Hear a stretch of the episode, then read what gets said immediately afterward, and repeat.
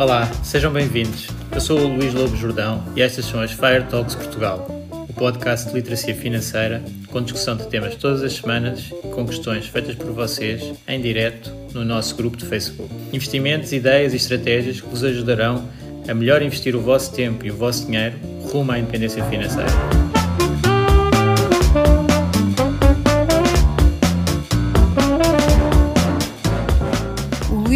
Jordão trabalha nos mercados financeiros há mais de 20 anos. É um analista financeiro certificado pelo CFA Institute, criou o maior fundo português de ações e é atualmente responsável pelos produtos Stoic na SGF. Todas as opiniões expressas pelo Luís e eventuais convidados são exclusivamente suas e não refletem a opinião da SGF ou do CFA Institute. São ideias à data de gravação e estão sujeitas a alterações. Todos os investimentos envolvem riscos. Este podcast tem um intuito meramente informativo e não deve ser tomado como base para decisões de investimento.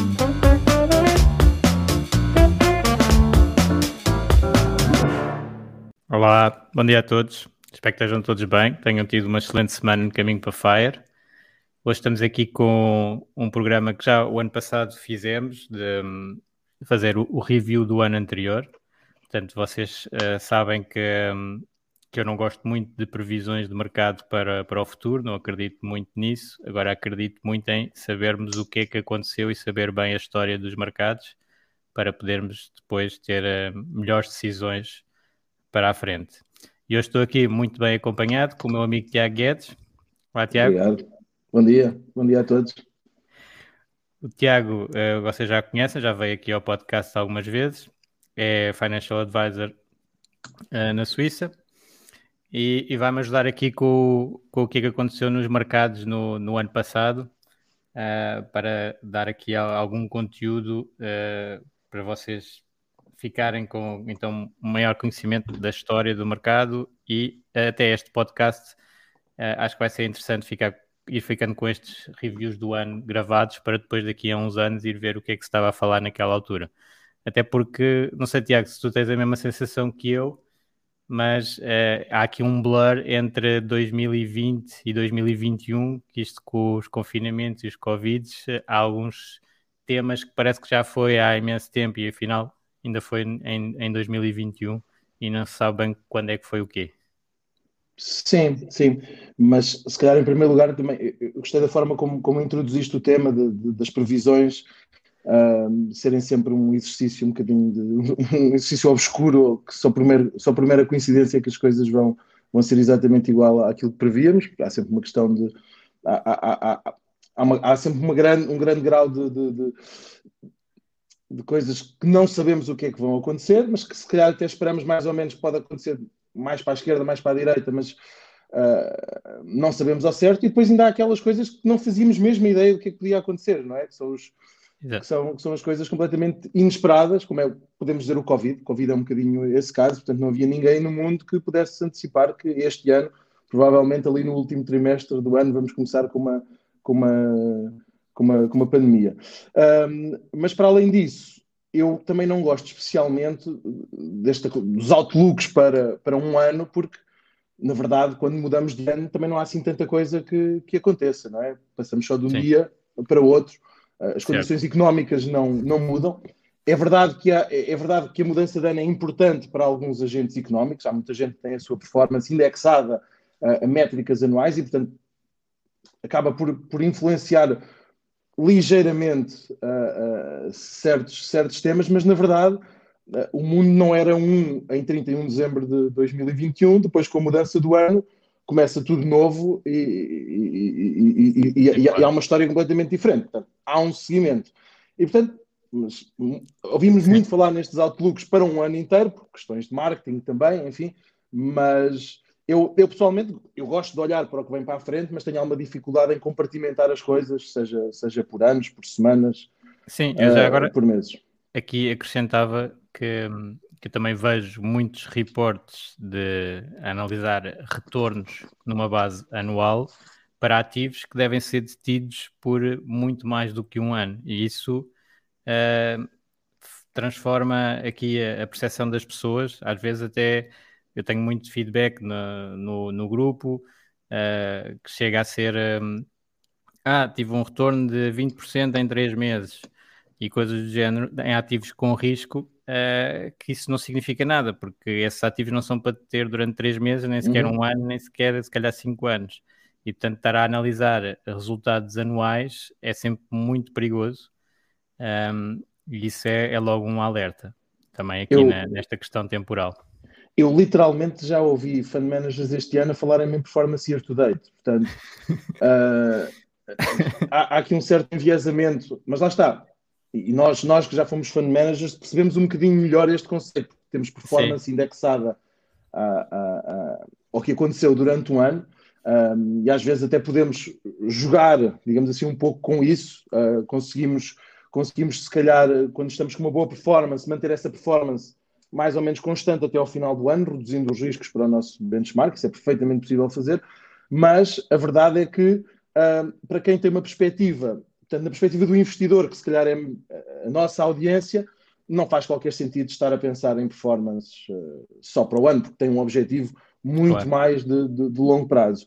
Isso não impede, e eu próprio estou um bocadinho também viciado em olhar para mercados, gosto, gosto sempre de olhar para o que aconteceu na, na última semana, no último mês, nos últimos seis meses, no último ano, uh, mas é por uma questão de mera curiosidade, gosto de ir sentindo um bocadinho o, o, como é que as coisas estão a evoluir, mas a verdade é que não devemos em nenhum momento condicionar. Por exemplo, há aqui um conceito que muitas vezes se fala, que é chegamos a meio do ano, o retorno da carteira já está bom e dizer pronto, vamos, o ano já está feito, vamos fechar um, e, e, e, para o ano há mais. E, isso é um erro, é um erro crasso, porque é, é preciso termos bons ganhos nos anos positivos para depois compensar os anos, os anos negativos. Mas, portanto, claro. só, só, para tirar aqui um bocadinho esta história, este, este compartimento do que é o ano, que não é assim então, tão e, é, importante. E sobre o, sobre o ano 2021, Uh, podemos fazer cronologicamente ou assim os pontos mais importantes? O que é que tu preferes fazer? É, podemos ir cronologicamente. Podemos ir cronologicamente, então, sim. O primeiro trimestre começou com. Vamos falar do MEM 2021. Uh, é? podemos, podemos falar das mem stocks? As mem stocks, exatamente. Podemos falar das mem stocks. Bom, o, o, o conceito de mem stocks uh, não sei se o Luís quer explicar, se queres que eu explique. Explica uh, foi, foi algo que se falou ali durante, durante, durante o primeiro trimestre do, do ano. Basicamente, houve um conjunto de empresas um, que estavam, faziam parte do, portanto, da componente short de certos hedge funds, um, que eram títulos, portanto, que estavam muito uh, vendidos no mercado, ou seja, se calhar também explicar um pouco o que é, que é, o que é, que é esse conceito. Uh, nós basicamente podemos ter duas posições em relação a qualquer, qualquer ativo, digamos assim. Podemos estar longos, ou seja, uh, é, é, como se detivéssemos. É o tradicional. É o uhum. tradicional, detemos o ativo. Se o ativo subir, nós beneficiamos, ou então uh, podemos fazer a posição inversa, que é estar curto, short.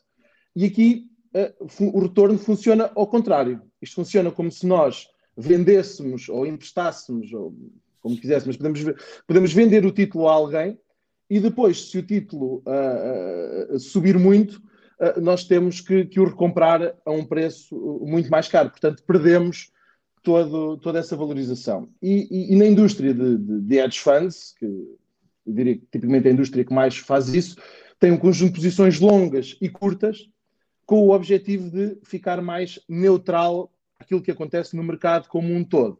Vou dar um exemplo, se calhar é mais fácil. Certo. Se eu, como gestor, tiver gostar muito da, da Coca-Cola e não gostar da Pepsi, eu posso entrar numa posição longa na Coca-Cola e curta uh, na Pepsi. E o que, eu vou, que eu vou obter é o diferencial de retorno entre ambas. Se a Coca-Cola subir 20% e, e, a Pepsi subir 10%, uh, eu ganho os 10% da Coca-Cola, perco os 10% da Pepsi e tenho o diferencial, que é 10%. O mesmo se passa se estivermos a falar de quedas. Por exemplo, se a Coca-Cola cair 10 e a Pepsi cair 20, eu, como percebi que a Coca-Cola era melhor que a Pepsi, vou continuar a ganhar, porque eu tenho a diferença de performance eh, eh, entre ambas. Ou seja, independentemente de onde o mercado vai, o que eu tenho é o diferencial de performance. Pronto. Uh, e o que é que aconteceu então no princípio do ano?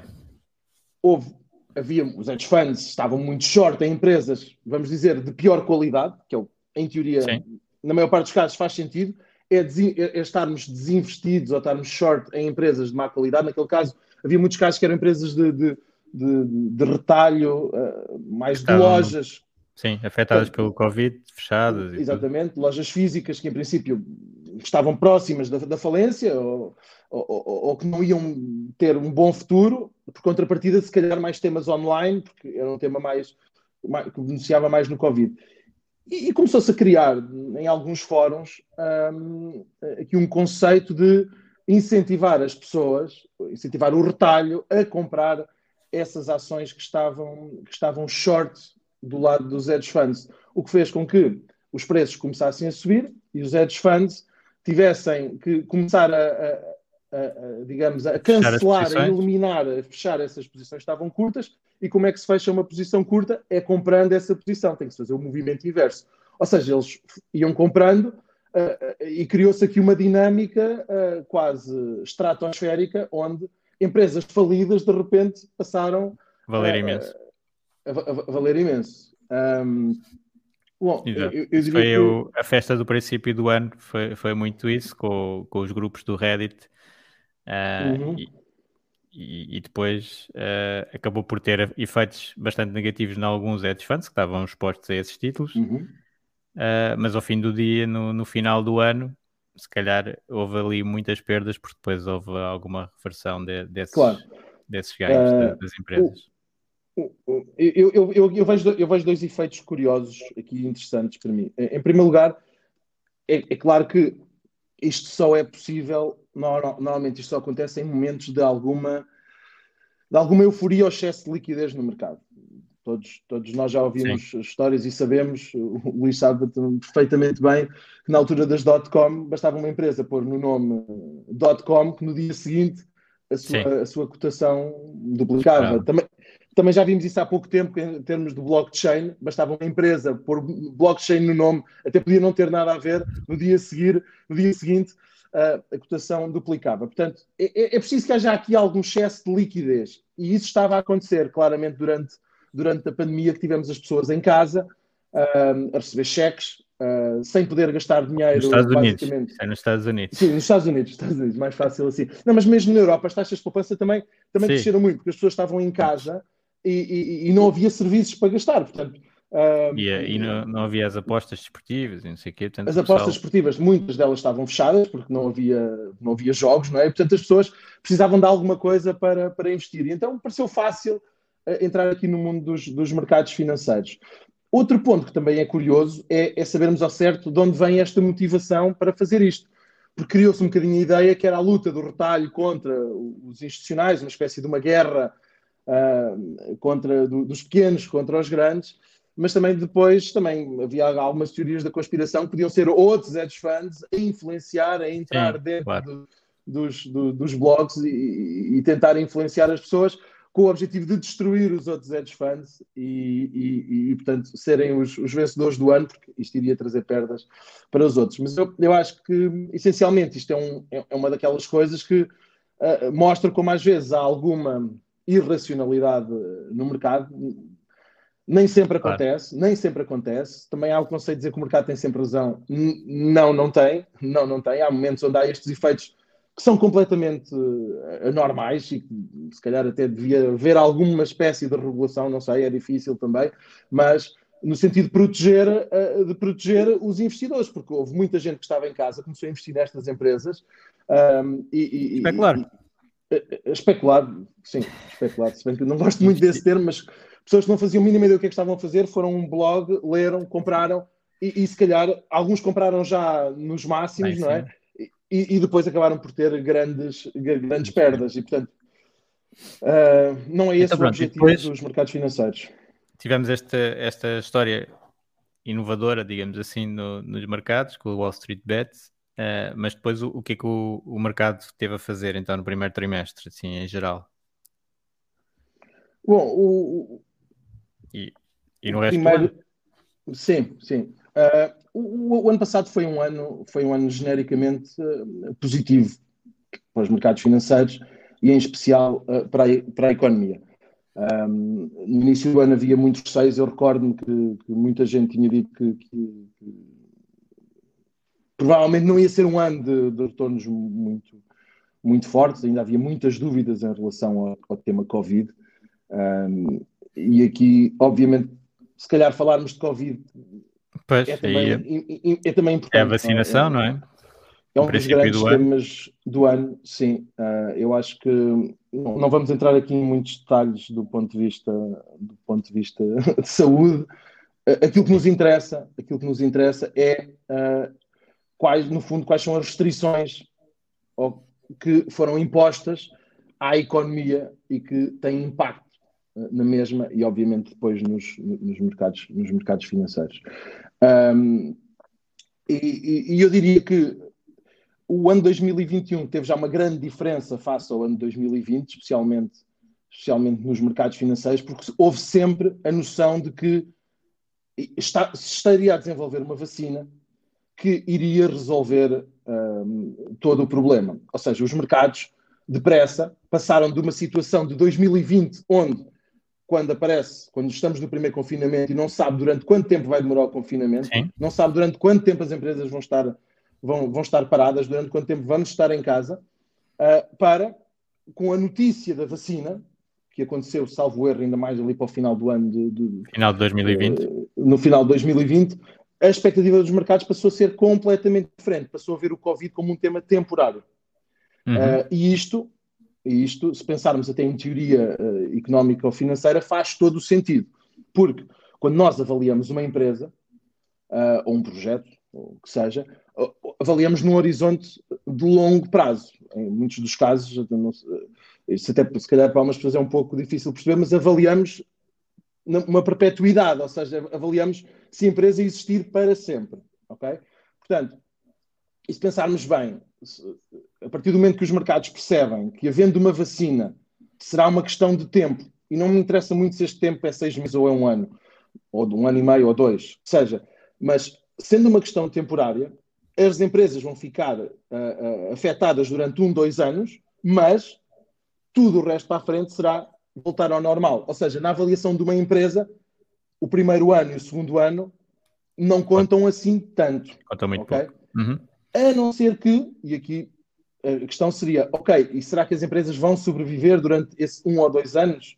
Porque isso, o facto de estarem fechadas pode fazer com que não tenham capacidade para manter a, a sua existência claro. sem atividade. Mas aí tivemos, penso eu, os governos e, e ah. os bancos centrais a darem aqui um apoio muito forte um, a manterem, a tentarem manter as coisas todas o mais, o mais estável possível durante, durante este período transitório. E, portanto, eu, eu, eu penso que o mercado conseguiu, um, vamos dizer, ler bem a situação, uh, percebeu que era um tema temporário, percebeu que os governos não iam deixar que, que entrássemos em numa espiral de, de falências.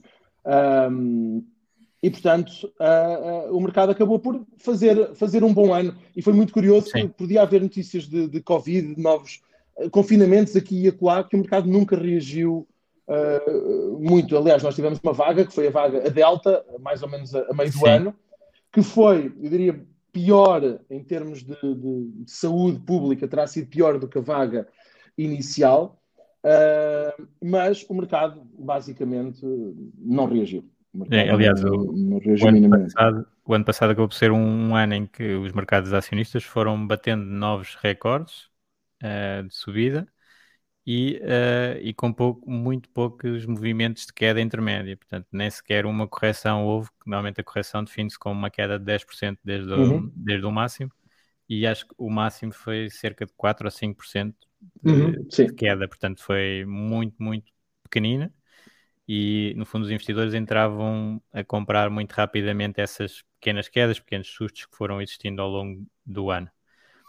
Já agora, Sim. essa, essa análise estavas a, dizer das empresas, portanto, dos lucros do, de um ano, dois anos não contarem muito e depois fazer o desconto, aí quem tem uma grande influência é a taxa de juro de, de mercado, que uh, no fundo neste período reduziu-se muito, não é? Os bancos centrais atuaram com compras, as taxas de juro baixaram e isso subiu as valorizações de, dos títulos, tanto de ações como imobiliário e tudo à volta. E o que é que nós tivemos então o ano passado também de importante? Foi um ressurgimento de algo que já não existia há muitos anos, décadas, que é a inflação uh, relativamente alta. Queres falar um bocadinho sobre isso? Sim, sim.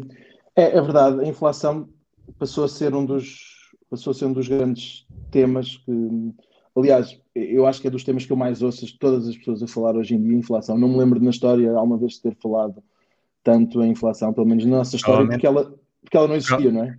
Não, é que isto nos mercados, lá está, um ano conta muito pouco e nós mesmo nas nossas carreiras, que já vão de 20 anos, uh, não tivemos inflação, mas antes, olhando para a história, houve da década de 70 hum. inflação alta e, portanto, as pessoas dessa altura é que sabem melhor uh, como, como é que os mercados estavam a comportar, não é? Portanto, nós temos que aprender sobre essa altura, é sempre diferente ler uh, do que experienciar, mas, mas claramente é daqui que nós podemos tirar lições da história para agora, para o que é que está a acontecer.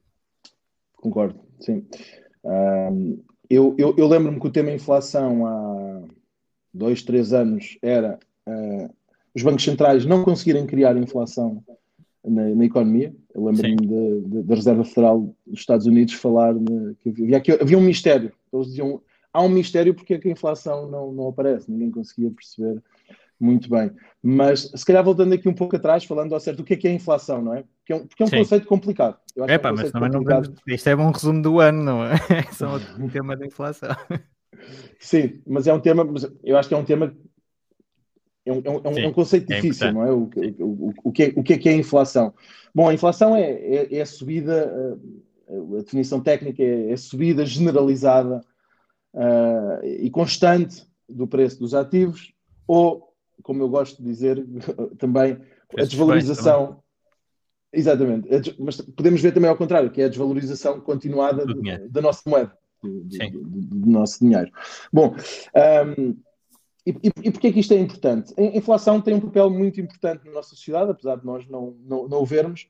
Um, é uma componente importante, por exemplo, nas negociações salariais, quando, quando, quando, quando temos a, as negociações entre os, entre os trabalhadores e os patrões quando vão negociar o aumento salarial para o ano seguinte, obviamente têm que ter em conta as expectativas de, de inflação para o, para, o, para, o, para, o, ano, para o ano seguinte, porque se o salário aumentar 5%, mas se a inflação aumentar 10%, na verdade o trabalhador teve uma perda do, do poder de compra. E, portanto, a, a inflação é aqui uma variável de incerteza, do meu ponto de vista, até traz aqui alguma, alguma ineficiência.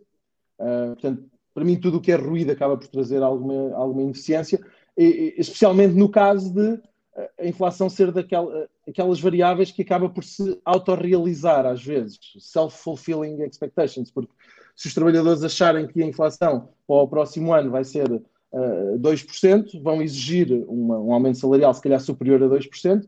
Um, a empresa, para se defender disso, desse aumento, até pode dar aos trabalhadores, mas depois, se calhar, faz refletir sobre o preço final dos seus bens um valor uh, ainda maior, porque tem que pôr um prémio de risco, porque se calhar se a inflação final for 4 uh, e, já, e, já, e já tem um aumento de 2 do lado dos trabalhadores que querem manter as margens e vão, vão aumentando ainda mais o, o, preço dos bens, o que faz com que a inflação de facto aconteça. No ano seguinte, os trabalhadores já olham para um ano de inflação maior e vão querer ainda mais, e portanto entramos aqui numa espiral que, que nunca para. Portanto, uhum.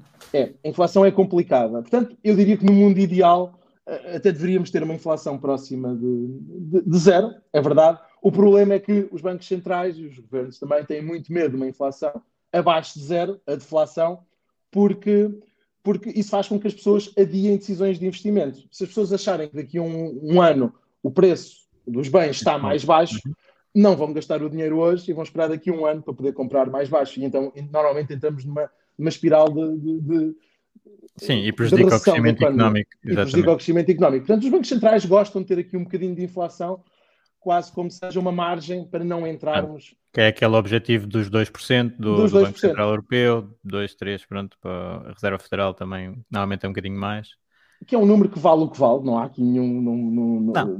Ninguém decidiu esse, não, não há aqui uma fórmula matemática para, para esse número. Acho que é um número que dá aqui alguma margem e, e, também há quem defenda que, havendo um bocadinho de inflação, há aquele efeito de lá está, se o preço do bem vai aumentar daqui a um ano, eu vou comprar já.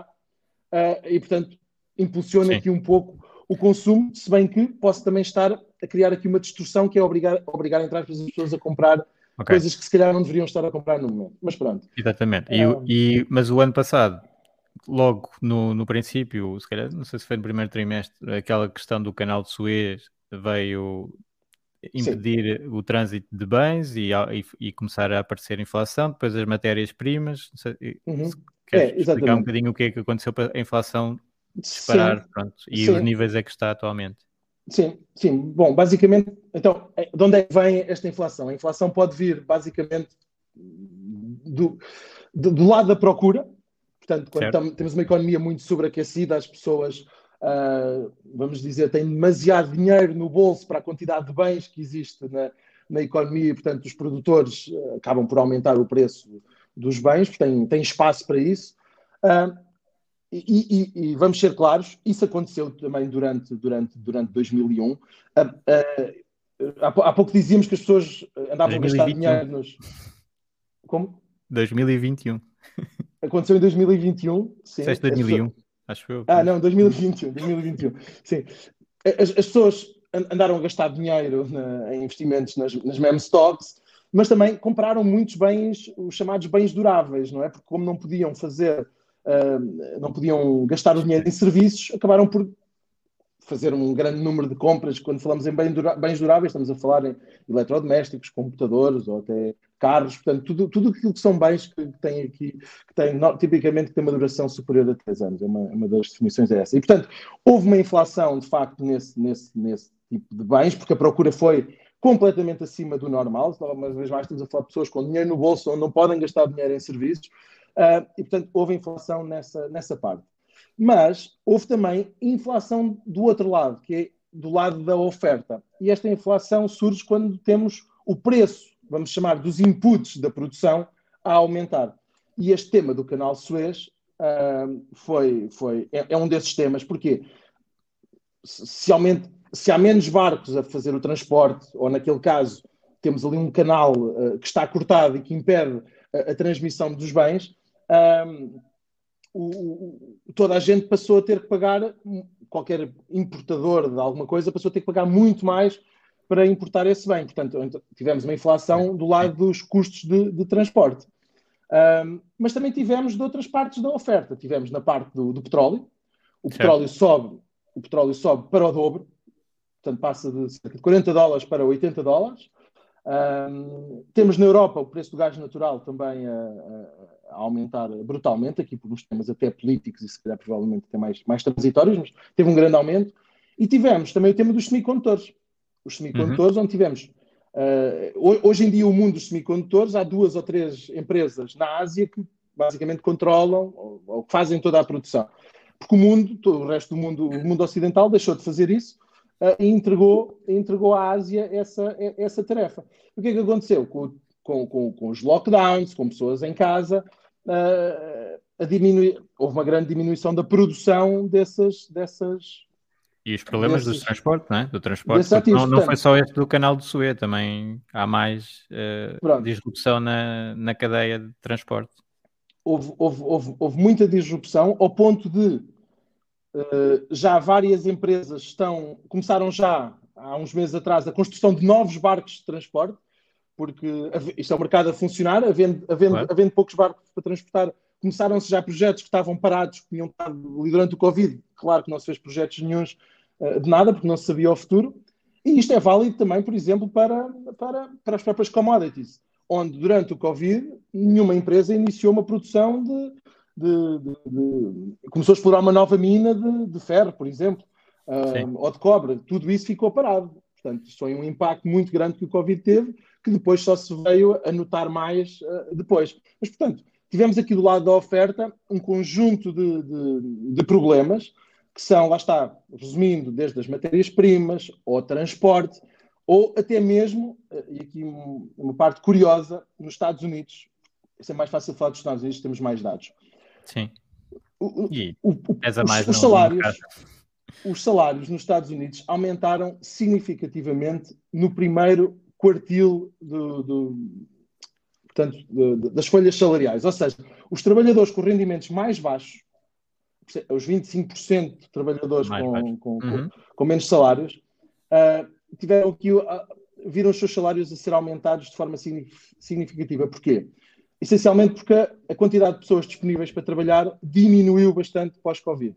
Porquê? Em primeiro lugar, imigração diminuiu brutalmente.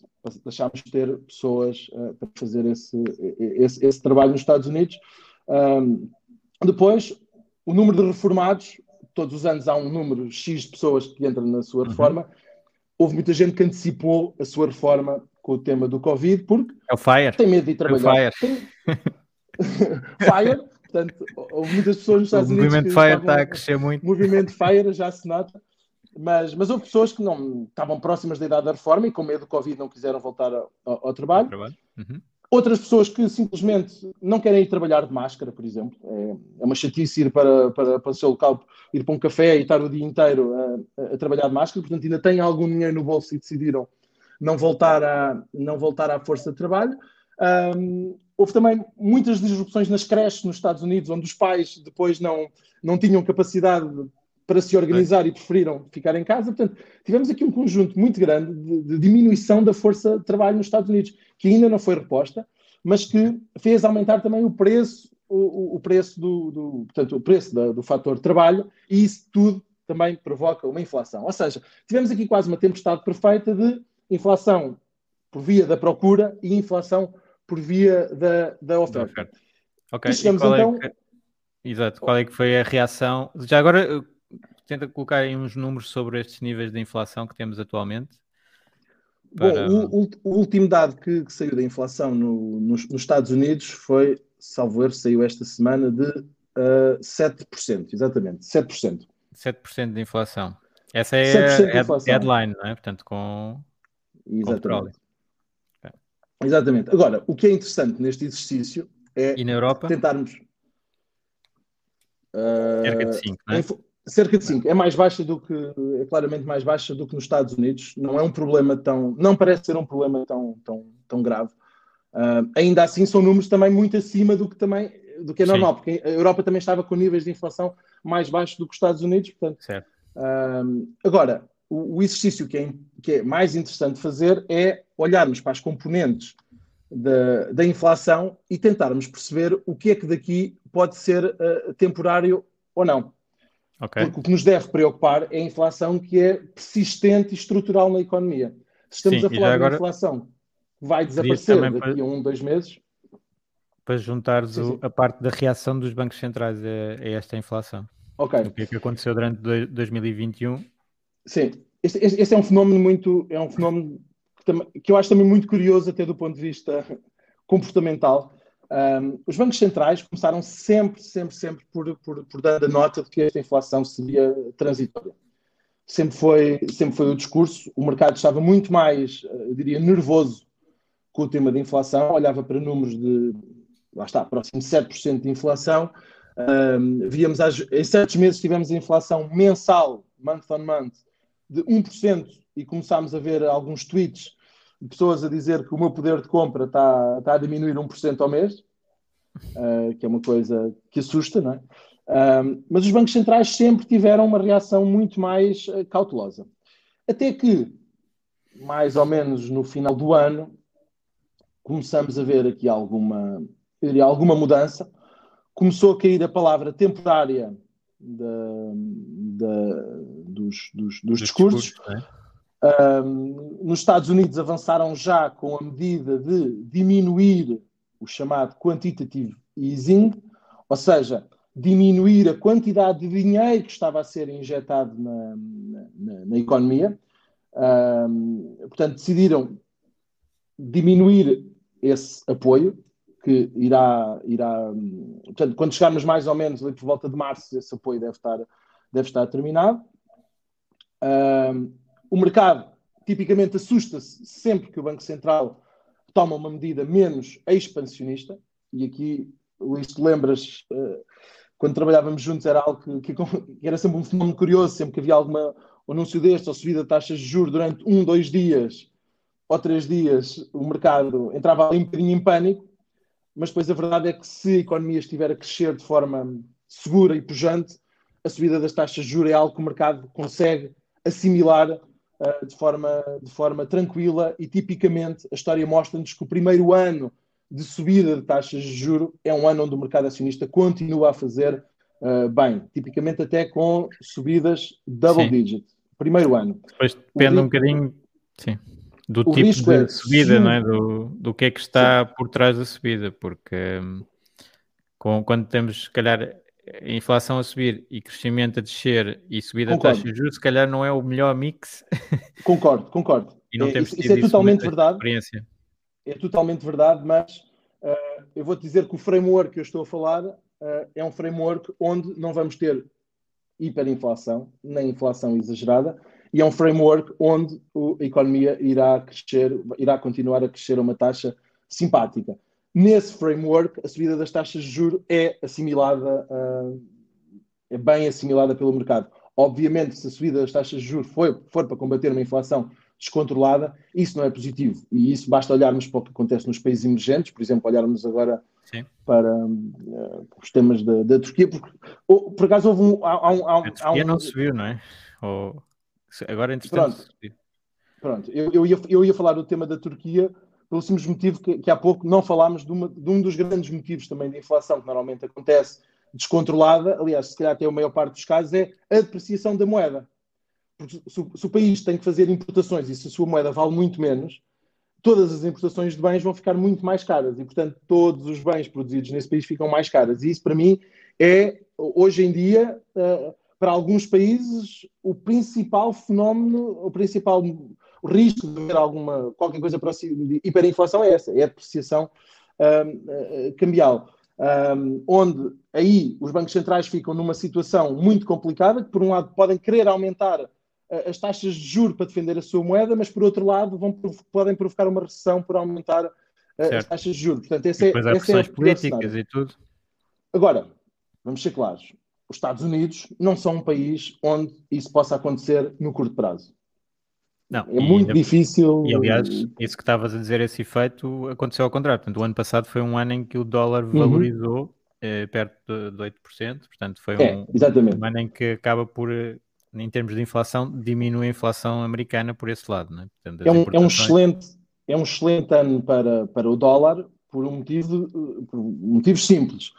Aparentemente, a Reserva Federal Norte-Americana será a primeira a iniciar. Portanto, vamos comparar com a Europa. Vamos falar de 1% face à Europa das grandes. A Reserva Federal Norte-Americana irá iniciar o seu ciclo de subida de taxas de juros primeiro do que a Europa, o que, em princípio, irá fazer com que, num mundo desesperado por investir à procura de alguma yield, algum rendimento,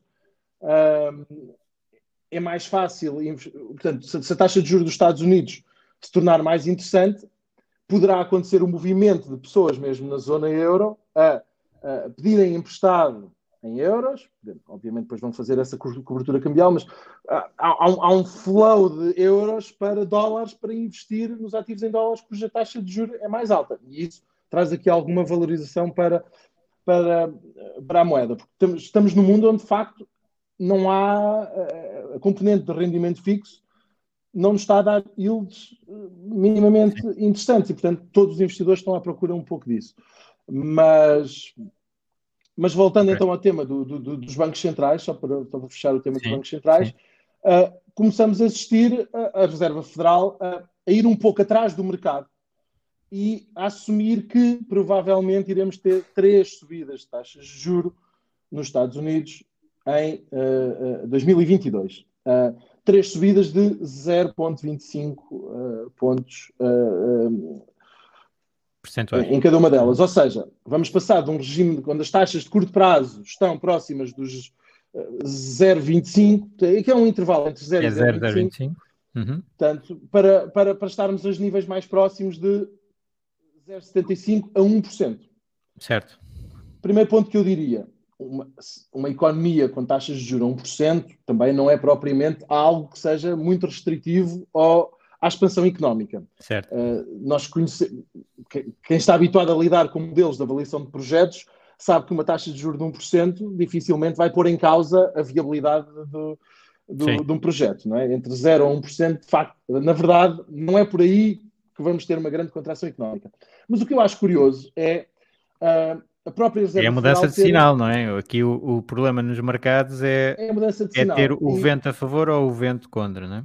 E eu, eu, eu questiono um pouco porque é que a Reserva Federal tomou essa mudança ou começou a deixar cair o tema transitório quando eu olho para as componentes da inflação que estão a subir e são exatamente as mesmas que estavam há seis meses atrás quando se falava no tema de, trans... de ser transitório. E eu aqui não posso deixar de pensar que há sempre aqui algum receio de, por parte dos decisores políticos de irem contra aquilo que o mercado vai dizendo, porque claro. correm o risco de uh, depois alguém lhes apontar o dedo, caso eu esteja errado, e de facto vamos ter uma inflação mais estrutural, alguém apontar o dedo aos decisores políticos que sabe que toda a gente estava a ver que a inflação estava alta e não tomaram a decisão correta. E também há aqui uma parte que é aquilo que estavas a falar há pouco, do self-fulfilling, não é? Portanto, se o mercado considerar que os bancos centrais eh, vão atuar no sentido de controlar a inflação, a inflação provavelmente controla-se mais do que se os mercados uh, começarem a, a, colocar nos preços o risco de os bancos centrais não estarem a ligar à inflação e a deixá-la descontrolar. Portanto, só mesmo o discurso tem logo um impacto. O discurso, na... em princípio, bancos, bancos centrais credíveis, credíveis o discurso claro. tem impacto. Agora, esse é um bom ponto. Uh, no entanto, uh, as expectativas de inflação que conseguimos retirar, há vários instrumentos financeiros onde conseguimos Sim. retirar as expectativas de inflação, elas, basicamente, o mercado uh, espera alguma inflação para, para, para, para os prazos mais curtos, mas se olhamos para as expectativas de inflação para 10 anos e 30 anos, as expectativas não estão descontroladas. Ou seja, na okay. verdade, os investidores olham. Uh, estão ali ao pé, ao pé dos 2%, é? Mais continuam perto dos 2%. Estão em valores pré. Estão em valores pré-Covid, digamos assim. Ou seja, o mercado, de alguma forma, os agentes sabem que aqui parte é temporário. Agora, o, o que eu diria é que, se calhar, quando falamos na comunicação, comunicação social, uh, se calhar também empola um bocadinho este, estes valores, e isso é daquelas coisas que pode fazer um governante, ou neste caso um decisor, de, de um banqueiro central, ter que. Ele prefere errar de acordo com o que toda a gente dizia do que ir contra Sim. e depois toda a gente apontar um dedo. Há, há, há um risco reputacional. Claro. Convencional, Portanto, tem que ser convencional. Tem que ser convencional. Portanto, eu acho que uma grande parte dos motivos pelo qual a Reserva Federal mudou um pouco o seu discurso é, é este. Porque, e agora, só por curiosidade, penso que já fizemos este exercício há cerca de quase seis meses, a última vez que, que falámos aqui neste podcast, um, quando eu olho para os, para, os, para, os, para os 7% de inflação que temos nos Estados Unidos este ano, a componente de energia, eu olho e vejo que subiu 30% face ao ano anterior.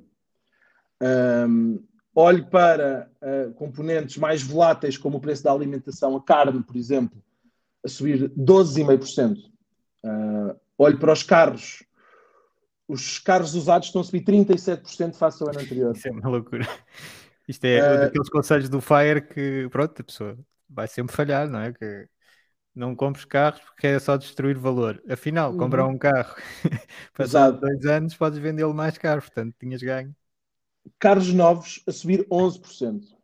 Carros novos a subir 11%. Uh, no entanto, quando eu olho para componentes que tipicamente são mais estruturais, como os serviços médicos, 2,5%. Ou seja, uh, as componentes mais estruturais então, não estão. O... Isso é a diferença entre o CPI headline, portanto, o CPI mais, eh, portanto, a inflação com tudo, todos os bens, e a inflação uhum. core, não é? Quanto é que está a core? Uh, a inflação core consigo, também está a níveis relativamente elevados, no entanto, um, estamos a falar de 5,5%. 5,5% nos Estados Unidos, da core? Sim. Que é um valor relativamente alto. Ainda assim, é preciso recuarmos um pouco àquela conversa que eu estava a fazer sobre os motivos pelo qual esta inflação também está, está a, surgir, a surgir. Por exemplo, esta questão das pessoas não voltarem à força de trabalho. O número de pessoas na, na, no mercado de trabalho nos Estados Unidos estar abaixo dos níveis pré-pandemia. Portanto, o, o, o, número de pessoas em idade ativa, ou a porcentagem de pessoas em idade ativa disposta a trabalhar ativamente à procura de trabalho, que se chama uh, uh, Labor Participation, Pré-Covid estava em 63%, neste momento estamos em 61,9%. Ou seja, há aqui ainda 1% da população, e 1% nos Estados Unidos, 1% da população ativa ainda é muita gente, estamos a falar de 160, mais ou menos 160 milhões de pessoas de população ativa. Portanto, estas pessoas provavelmente irão voltar à, à força de trabalho. É também importante dizer que, apesar da inflação core, excluirmos os efeitos da energia, a verdade é que quase todos os bens da sociedade são impactados pela, Sim, pela, é, há uma ligação. pela energia, portanto, aos efeitos de segunda, de segunda volta, não é? Portanto, claro. E que estão a ser impactados pela energia. Um, a parte dos aqui, na, aqui na Europa, não sei se os Estados Unidos, não sei se também será, mas na, aqui na Europa é muito do lado da eletricidade, por exemplo, a eletricidade tem umas subidas eh, exponenciais este, este ano e essa é muito é, ligada ao preço do... que vai ligar a preços de outros bens, não é? Nós usamos eletricidade para tudo e mais alguma Exatamente. coisa, na indústria. Um, eu, eu ia tocar também só no tema, o tema dos semicondutores, que em princípio se irá resolver, e por exemplo, o tema dos, dos carros, computadores, tudo isso se irá resolver. Mas depois há também aqui uma parte muito importante que é para a inflação se manter a estes níveis, é preciso que os preços continuem a subir a estes níveis. Ou seja, Sim o preço do petróleo no ano passado passou de 40 para 80. Certo. Tudo, para, tudo, para tudo se manter com estes níveis de inflação, precisávamos que o preço do petróleo voltasse a duplicar. Claro. É... Isso, é, por acaso, é um excelente ponto que eu, que eu tenho visto em alguns comentários de grupos e de outros podcasts, etc., que às vezes as pessoas, um, quando se fala em inflação não ser, ser transitório e voltar ao normal, não é os preços voltarem ao normal, ou seja, não. ninguém está à espera que o preço do petróleo que foi de 40, agora para 80 e agora tinha que voltar para 40. Não, é só deixar de subir, aí é uma inflação que foi transitória, ou seja, subiu e depois desapareceu uhum. e entretanto Exatamente. o preço manteve-se. Mas ninguém está a dizer que o, o transitório é o, o, o café na, na na padaria subiu e depois vai voltar a descer. Uh, uhum. Não, a única coisa é não continuar a subir e em cima das subidas, cima, outras subidas Exatamente. em cima das subidas. Isso é que é a inflação descontrolada, não é? Exatamente. Uh, e permanente. Portanto, portanto, se todos os preços de todos os bens se mantiverem igual, temos inflação zero. Certo. Certo? Portanto, às vezes faz alguma uh, confusão, principalmente na área de cripto, o pessoal deixa que é fazer a, é igual a subida em cima de subida. Da mesma maneira que, tendo em conta que o ano passado, uh, com a pandemia, houve muita queda de preços de vários ativos, este ano também estamos, também estamos a ter esta inflação também maior do que o normal, porque também é o efeito base para o ano anterior, onde os preços tinham caído. Claro. Portanto, eu espero que, muito sinceramente, e depois, lá está, uma das coisas, este podcast fica gravado e depois iremos. iremos depois vamos ver. Iremos depois vamos ver, mas uh, eu ainda, eu, eu, eu, eu, eu entrei no discurso dos bancos centrais, no tema de ser transitório, mas eles já saíram desse discurso, mas eu ainda me mantenho. Eu ainda sou do lado que mantenho. De, de ser mais alinhados, nós estamos sempre alinhados quando não estamos. Mas aí nota, estamos, uh... Ainda uma nota importante: quando Sim. toda a gente fala do tema da inflação, quando é a palavra número um em termos de mercados e financeiros, eu diria que já está tudo descontado, portanto, já, os riscos, os riscos agora são do contrário. São de as coisas não ser eh, Sim, mas há o, risco, há o risco de, de, reação política e dos governadores, dos bancos centrais, a subir demasiadas taxas e isso ter efeito na, uh, nos mercados e no, na economia. Pode mas pronto, acontecer. isso são os é riscos. Um, é um risco. É um, é um risco. Mas para já eu não vejo, ainda não vejo nada na inflação, não é nada. O preço das casas tem subido sim, sim. e das rendas tem subido um pouco, é a única componente que me, que me, que me causa aqui mais alguma preocupação. O, okay. re, o resto não vejo assim grandes, não, grandes Mas agora, mudando aqui de tema, outro tema do, do, ano, do ano passado importante foi a China. Uh, o uhum. impacto de, do regulador chinês nos mercados e também da, da Evergrande. Se calhar podemos falar desses temas Sim. em conjunto. Sim, é. Bom, a China é um caso, um caso para mim ainda difícil de perceber. Uh, a China passou anos a tentar integrar-se nos mercados financeiros, a tentar dar uma imagem de um país, uma economia de planeamento central, mas de certa forma também um pouco capitalista. Os dois mundos. Uhum. Ter, ter, ter, o melhor dos dois mundos, não é? Um, Uh, e eu diria que há mais ou menos 4, 5 meses, por aí, começámos a ter um conjunto de medidas, quanto a mim, perfeitamente eh, chocantes. Um, eu penso que. Já, já, já consigo... um bocadinho antes, porque houve aquele desaparecimento do Jack Ma ainda em 2020. Certo. Depois voltou com a Ant Group a ir para o mercado e sim, pronto, e depois sim, foi. Isso é verdade. Mas, mas, esse tipo de medidas é o tipo de medidas que, que são mais ou menos normais em, em, ditaduras, não é? Poderem desaparecer pessoas. Agora, eu, eu, diria que isso não é propriamente anti-mercado. O que é que é anti-mercado? Anti-mercado é. Não, mas foi não deixarem outro... ir para a bolsa é, é Ant Group, é não é? Um, esse aí tema, também já lá vamos tocar no tema de, das bolsas, mas uh, coisas para mim são claras anti-mercado. Anti, anti, anti, mercado Anunciarem de um dia para o outro que as empresas do setor de educação não poderiam gerar lucros. Ou seja, eu sou um acionista de uma empresa de educação chinesa, tenho aqui um case fantástico para investir, que, com o enriquecimento da, da, da, população, a economia emergente a tornar-se desenvolvida, mais e mais pessoas a precisarem de educação, Uh, portanto, vou investir em empresas de educação, faço o meu, o meu, o meu DCF, não é? E vejo que vou ter X lucros. Investment case. O meu investment case é perfeito e de repente o, governo, o governo chinês diz que os meus lucros vão ser basicamente zero para sempre. O que é que vale o meu investimento? Muito pouco vale nada, não é? Um, de um dia para o outro. Ou seja, tivemos uma queda incrível nesse setor. Depois temos regulação a nível de casinos, temos regulação a nível de empresas de internet, onde o governo decide que as crianças na China, em vez de jogarem as X horas que jogavam jogo, os jogos, jogos on, Isso para mobile, muitos pais até não é tão mal assim. Para pais, foi Fica fantástico. regulado mas... centralmente já não é responsabilidade. Mas para as empresas que o governo chinês diz que as crianças só podiam jogar cerca de 3 horas por semana, uma à sexta e outra ao sábado e outra ao domingo, qualquer coisa assim do género. Portanto, Estamos a falar de empresas que vivem, uhum. as suas receitas são receitas de publicidade que acontecem enquanto as crianças estão a jogar e de repente crianças que se calhar jogavam 8, 4, 5 horas por dia, de repente passam a passar 3 horas por semana. Portanto, isto é uma queda brutal. Um, o, tema de, o tema das bolsas. O tema das bolsas. Aconteceu agora um fenómeno muito curioso. Os Estados Unidos passaram a exigir que as empresas chinesas, para estarem cotadas na Bolsa Americana, tinham que apresentar um conjunto de de dados, um conjunto de, de, de, fazer o disclosure de determinada informação. E ao mesmo tempo o governo chinês diz que é expressamente proibido fazer o disclosure dessa informação. Ou certo. seja, chegamos aqui a uma situação onde as empresas chinesas vão, provavelmente vão deixar de poder ser cotadas uh, no, nos Estados Unidos, portanto, deixam de ter acesso a um mercado de capitais, ao mercado de capitais mais importante uh, do mundo. Um, outros temas, distribuição da riqueza. Temos visto já o, o Partido Comunista a dizer que em certas regiões vão começar já a implementar um modelo de maior distribuição do dinheiro dos ricos para os pobres.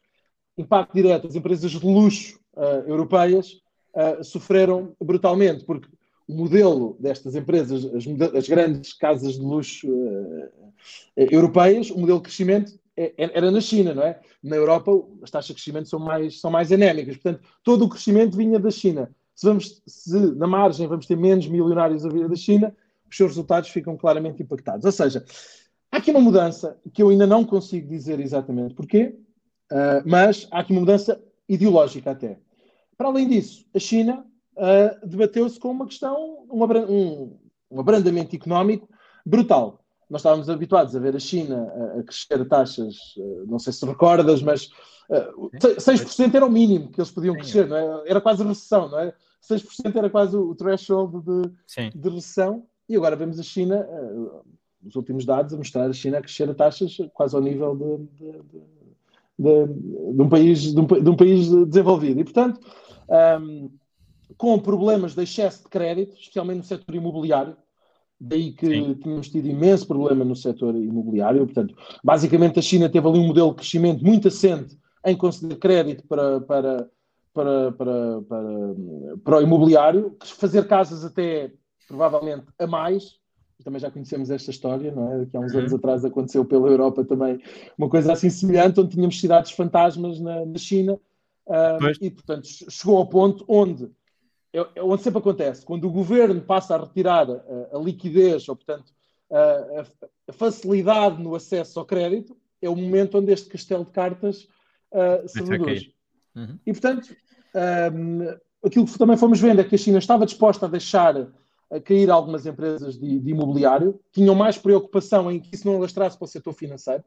Foi uma coisa que, por exemplo, que, que a Europa, se calhar os Estados Unidos não fizeram, se calhar mais a Europa, não fez tão bem, que foi deixar que a crise imobiliária afetasse o sistema financeiro. A China está a fazer todo o esforço para imunizar portanto, uh, o sistema financeiro, deixar que a crise seja só no real estate, não deixar que as próprias pessoas sofram muito, porque lá o modelo de negócio também era muito as pessoas acreditar às pessoas que faziam com que elas comprassem as casas ainda em planta para depois uh, elas irem sendo feitas e se as empresas vão à falência, o prédio deixa já não acaba e as pessoas ficam ali sem nada. O Estado está a arranjar maneira de haver alguma nacionalização, entre aspas, de, de alguns projetos para as pessoas não ficarem a perder.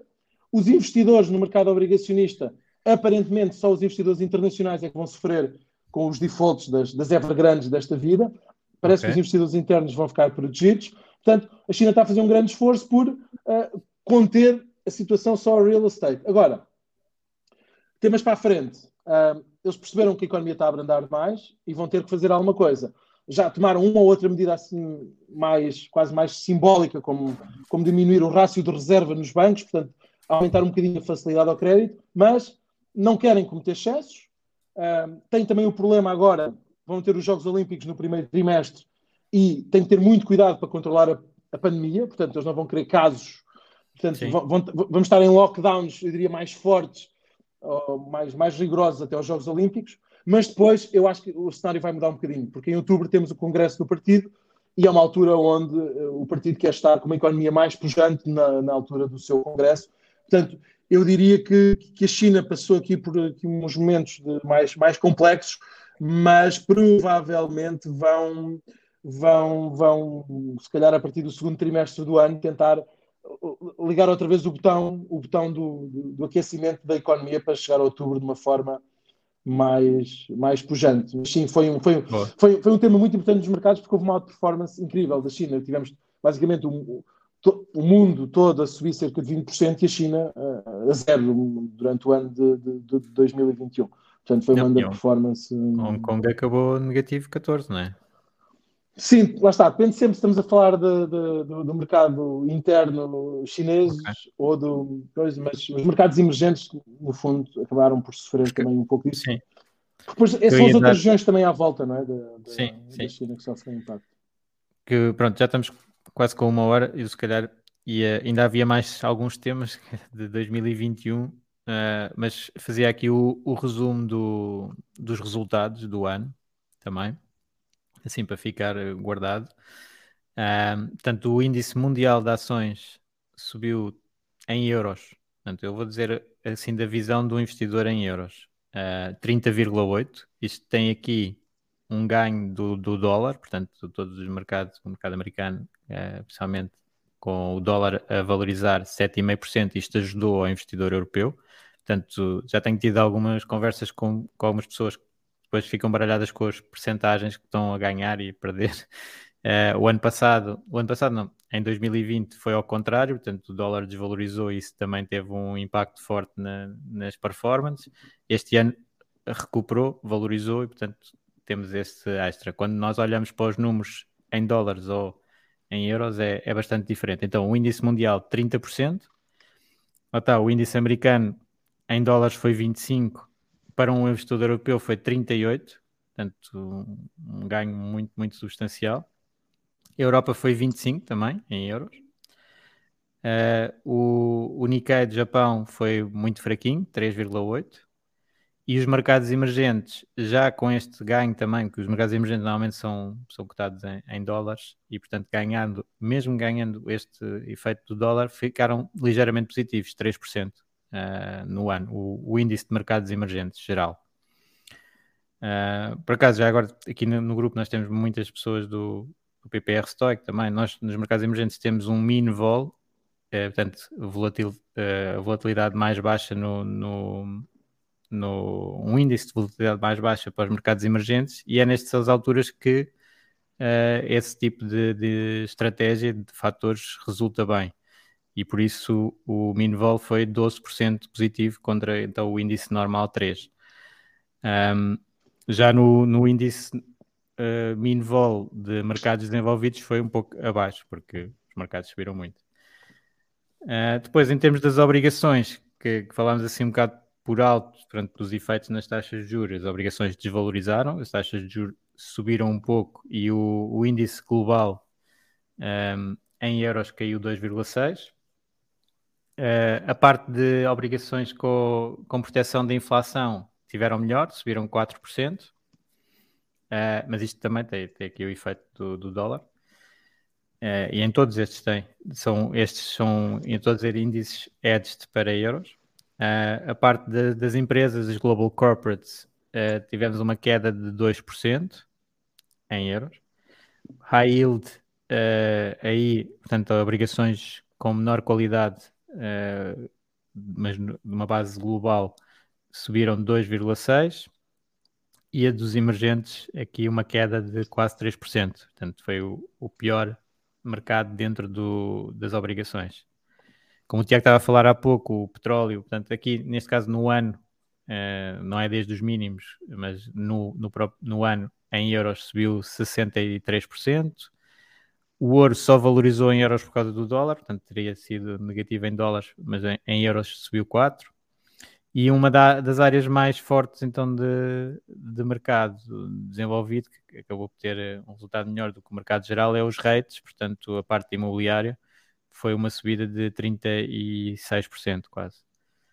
Outra área que nós não, não falámos muito, não falámos quase nada, é das criptomoedas, Bitcoin. É, tivemos aqui um, um, ano para cima e para baixo com, com grandes subidas, grandes descidas e no total do ano fiz em euros 71%, portanto uma, uma subida expressiva. Uh, e, e gostava só de uh, dar nota também aqui para, para as pessoas uh, do, do PPR Stoic, que acabámos o ano com 13%. Uh, eh, portanto, foi um ano histórico também para o PPR, porque fechámos um ciclo de 5 anos em que o PPR acabou por ser o, o melhor em Portugal nesse ciclo de 5 anos. Uh, e depois dar nota aqui da aposta que eu fiz há um ano atrás, uh, isto é para manter, Uh, vai ser a 5 anos, mas neste primeiro ano, PPRs contra ETFs, que era uma aposta que muitas pessoas uh, gostavam de, de, ver, é em termos de nível de risco, não, não está correta, porque o PPR não está a 100% de ações, portanto, comparar com o ETF 100% de ações não seria o mais lógico, portanto, Uh, esse, temos que ter essa atenção, mas depois temos o bónus do PPR com 20% extra e, portanto, é interessante neste ano um ETF mundial deu 30%, o PPR deu 13%. Uh, parece uma diferença substancial, mas depois leva, o PPR tem um extra de, 20%, para além de ter um risco muito inferior. Portanto, se nós invertermos um, estas, estes ganhos de mercado num ano em que haja perdas, por exemplo, uh, vamos fazer o imaginar o simétrico.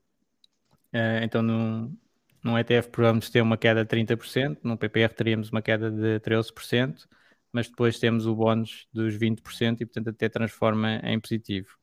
Isto é um bocadinho para ter a ideia. Isto agora é uma aposta que vai continuar a calcular. Claro que estes 20% é só uma vez que se recebe e, portanto, ao longo do tempo vai-se diluindo. Ok? Não é todos os anos a ganhar 20% extra no, no, no PPR. Tiago, obrigado por ter estado aqui com, a explicar o que é aconteceu no ano. Espero que tenha sido útil aqui para a nossa audiência. Uh, e, e, vamos falando então aí. Muito obrigado. E acho, acho que o objetivo era tentar ser o mais, o mais, o mais claro possível, tentar explicar, tentar explicar às pessoas o que é que podem esperar, pensarem também um pouco pelas vossas cabeças o que é que podem esperar para o ano.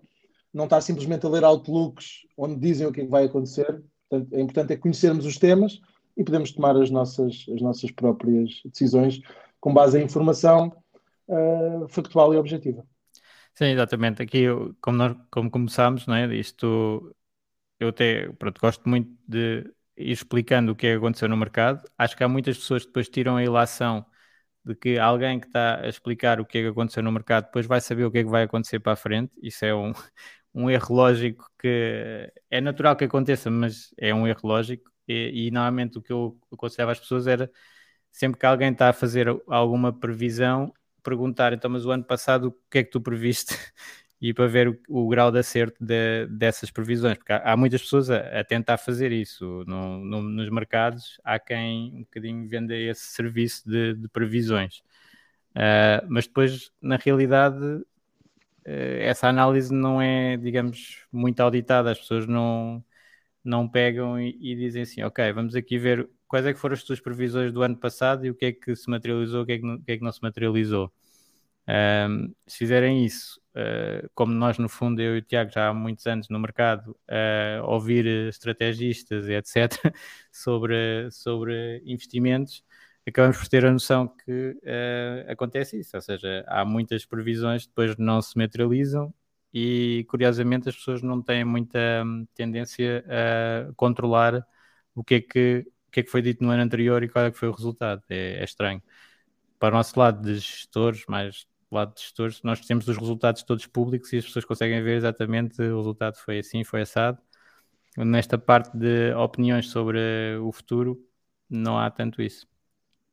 Não, exatamente. Eu diria que a vantagem de quem está mais presente nos mercados e quem acompanha os mercados, eu diria que não é tanto de conseguir prever exatamente o que é que vai acontecer, mas mais estar preparado para os riscos do que pode acontecer, se bem que, uma vez mais, lá está, estamos preparados para os, os known unknowns, portanto, estamos preparados para os Sim. riscos conhecidos, os unknown unknowns, esses aí nunca conseguimos uh, estar, mas eu acho que o que podemos fazer é, para os riscos que são conhecidos, podermos nos proteger e estar preparado para eles. Acho que essa é a nossa grande vantagem enquanto, enquanto gestores de ativos. Sim, já agora, só para, para materializar aqui um bocadinho, por exemplo, o que nós temos aqui a falar sobre o ano passado, estas questões com a China, ninguém tinha previsto isto no, no início do ano. Quer dizer, há sempre uh, a previsão de é arriscado investir no mercado chinês. Ok. Há quem tenha isso já há 20 anos. Não, uhum. Ninguém tinha a previsão ou conseguia saber que era este ano que eles iam acabar com o setor e iam ter. Isso é completamente imprevisível e, e, e ninguém pode e, e, e, também há aqui um mito que é achar que é por se saber isso que se vai conseguir investir melhor. Não é. Se nós tivermos uh, carteiras diversificadas, portfólios bem construídos e uma seleção de ativos cuidada, eles vão resistir a esses eventos uh, e, e, produzir bons resultados na mesma. Portanto, é, é, mais esse conceito e ter a paciência, não é? Tanto do, do tempo. Uh, correr não é? e, e, não querer, lá está, os resultados anuais não, não significam nada. É, só, só, só, para reforçar esse, esse ponto, para finalizar, eu, eu, há uns dias vi um, vi um quadro que, que, que, eu, que eu penso que tu também apresentas, era, era maior com os, com os retornos das várias classes de ativos ao longo, ao longo dos anos. Sim. Portanto, e, com os, e com os verdes e vermelhos do que é que faz melhor e pior. E, e, e, o que nós vemos é que, de facto, é um pouco isso. É, há muita dispersão, muita volatilidade de ano para ano e que é impossível nós conseguirmos adivinhar quais é que vão ser os verdes do, do próximo ano. Portanto, um portfólio bastante diversificado acaba por nos, eu, é o nosso melhor garante de evitar grandes desastres no, no nosso portfólio. Claramente, a gestão de riscos, para mim, é, é, é o, é o nosso, é, deve ser o nosso objetivo número um. Ótimo, excelente. Então vá, acabamos aqui. Obrigado a todos pela, pela vossa audição deste podcast. Depois ponham lá no, no grupo uh, questões e o que, que, entenderem sobre, sobre este episódio. Obrigado, obrigado, Tiago. Obrigado, até a próxima. Deus, abraço. Obrigado.